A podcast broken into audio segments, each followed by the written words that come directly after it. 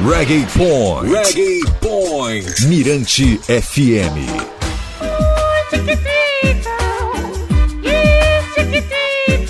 Com refrão contagiante, Chiquitita, de Clive Brown, foi uma das concorrentes do Festival Song Contest da Jamaica em 1994.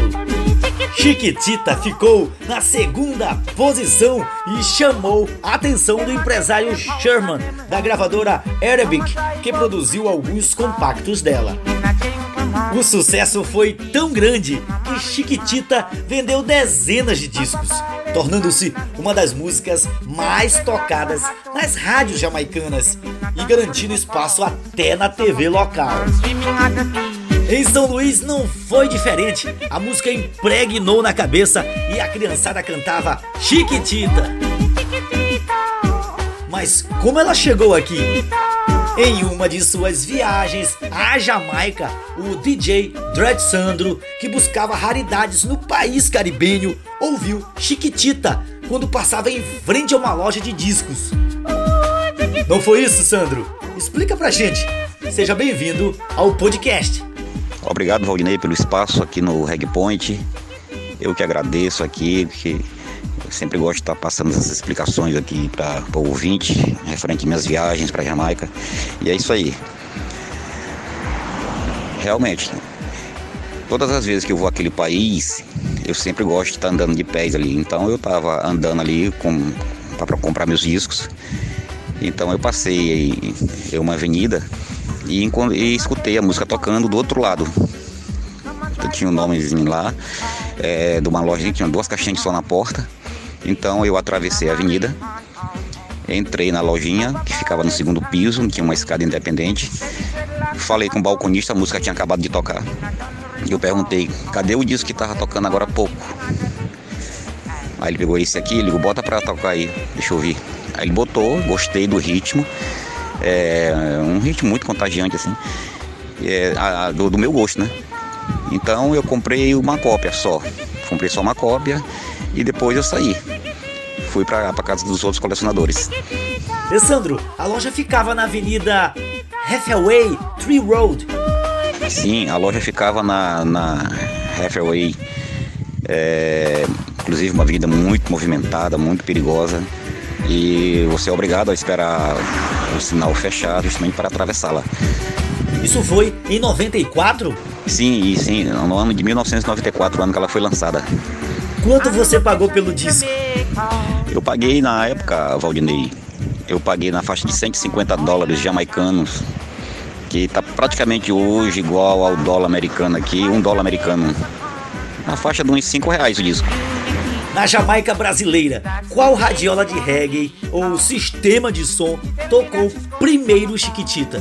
Bom, a primeira radiola que tocou aqui em, São Luís foi na Estrela do Som, lá no Espaço Aberto. Quando eu cheguei de viagem, eu, eu separei uns oito discos para gravar. Eu sempre lançava meus discos na, no espaço aberto. Então eu tinha total espaço lá para fazer lançamentos. Eu gravei nove nesse dia, eu gravei oito para fazer lançamentos lá, assim para botar logo pra galera dançar e uma para apresentar para saber se ia pegar ou não. Então eu, eu toquei essa música no espaço aberto e o Ferreirinha, que era o proprietário de lá, não gostou da música. Eu toquei primeiro minhas oito músicas, todo mundo gostou. Depois eu toquei a Chiquitita, falei pro DJ, ó, tem mais uma música para apresentar. Quando eu, eu toquei Chiquitita já por último.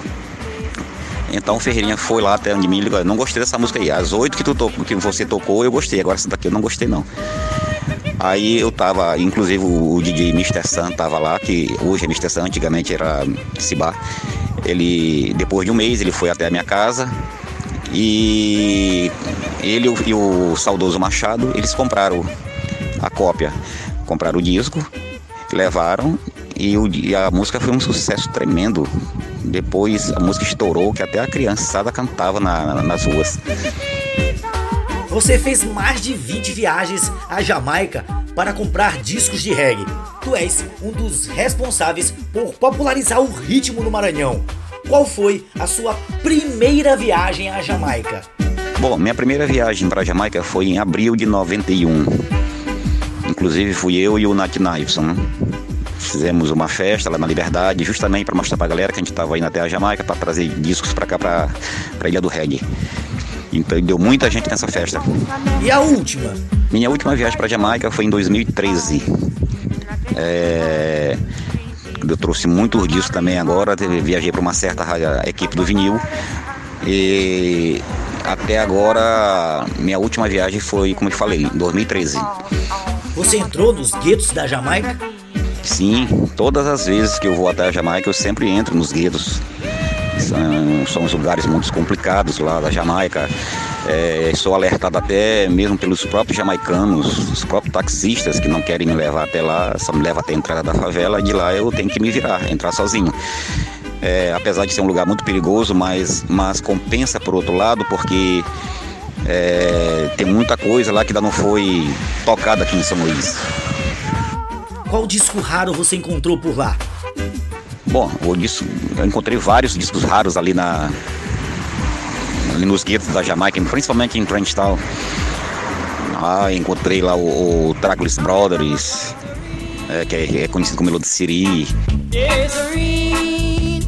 Encontrei também o, a banda The Traps. Encontrei também o Melô do Vaqueiro, ou do Danny Harrison. Muitos, e muitos outros também. Encontrei muito disco raro mesmo lá.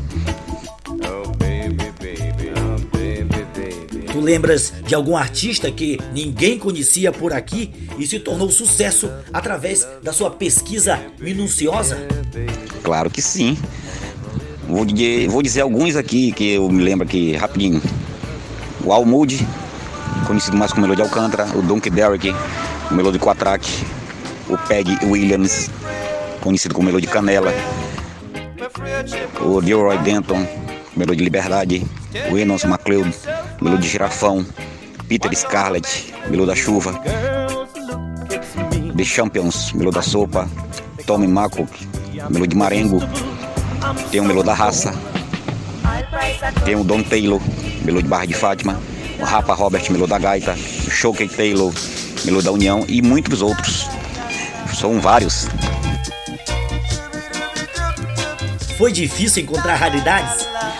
Não foi difícil, porque na época a Jamaica não era tão explorada e esses discos raros apareciam sempre na, nos montes, nos montantes dos, de disco que a gente procurava. Hoje você, para encontrar um. Hoje está mais difícil encontrar um disco raro, mas naquela época não era tão difícil. Será que ainda existe reggae que nunca tocou por aqui? Claro que sim. Sempre tem alguma coisa que ainda não tocou aqui. Tem muita coisa, quer dizer, ainda tem coisa ainda que a gente não descobriu. Porque ainda tem muitos lugares na Jamaica que ainda não foram explorados. Tudo bem que o centro das atenções é Kingston, mas sempre tem, muito, tem muita coisa ainda espalhada dos interiores da Jamaica. Ainda tem muita coisa que ainda não tocou aqui ainda. Você pretende voltar algum dia? Claro que sim. Eu pretendo voltar novamente. Eu estava com uma viagem marcada para o ano passado, mas infelizmente, por motivo de força maior, por causa da pandemia, não foi possível. Mas com certeza eu pretendo voltar. Deixa só passar essa onda de pandemia aí que eu com certeza estarei lá novamente. Para fechar, você conheceu algum artista na Jamaica? Sim, conheci vários artistas. Logo na primeira viagem eu conheci Gregory Isaacs, o Byron Lee, o Eric Donaldson, depois veio o Gideon Jarubal, a banda Israel Vibration, o The Congos, o Winston Jarrett que ficava me pedindo dinheiro lá na porta do hotel, o Kate Poppin, Jimmy London, John Holt, que encontrei com ele em um show em homenagem a ele, que estava sendo apresentado pelo Derek Harriott, e estava com a presença de, do Carl Dawkins também cantando nesse show. O Dudley Cybers, que encontrei na Estúdio 1, do George Fate, que eu encontrei ele na, na rua mesmo, o China Smith e muitos outros, assim, esses aí que só vieram na minha cabeça. É, todos os dias que eu saía para comprar disco, eu sempre encontrava com algum, alguém importante, assim, na música jamaicana. Obrigado pelo bate-papo. Espero contar contigo novamente aqui no podcast. Mais uma vez, eu que agradeço, Aldinei. Muito obrigado pelo espaço. E eu sempre vou estar à sua disposição aqui para dar eh, qualquer tipo de explicações, assim, para sobre a Jamaica, sobre minha, minhas viagens, os discos, os lançamentos que eu fiz. E para mim vai ser sempre um prazer estar marcando presença aqui. Muito obrigado pelo espaço aqui que você me cedeu. Obrigado novamente. Ainda sobre Chiquitita, o hit continua a aparecer durante as comemorações do Dia da Independência da Jamaica. Sobre Clive Brown, também conhecido como Snowball, há poucos dias circulou um vídeo dele na internet. No mais, até a próxima!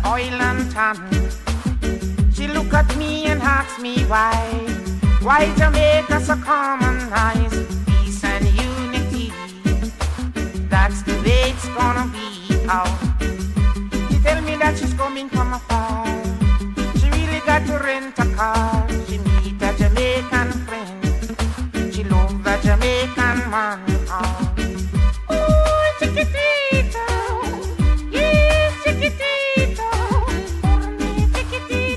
Mirante FM 96,1 Siga Mirante FM nas redes sociais e acesse mirantefm.com. 96,1 FM. Mirante FM.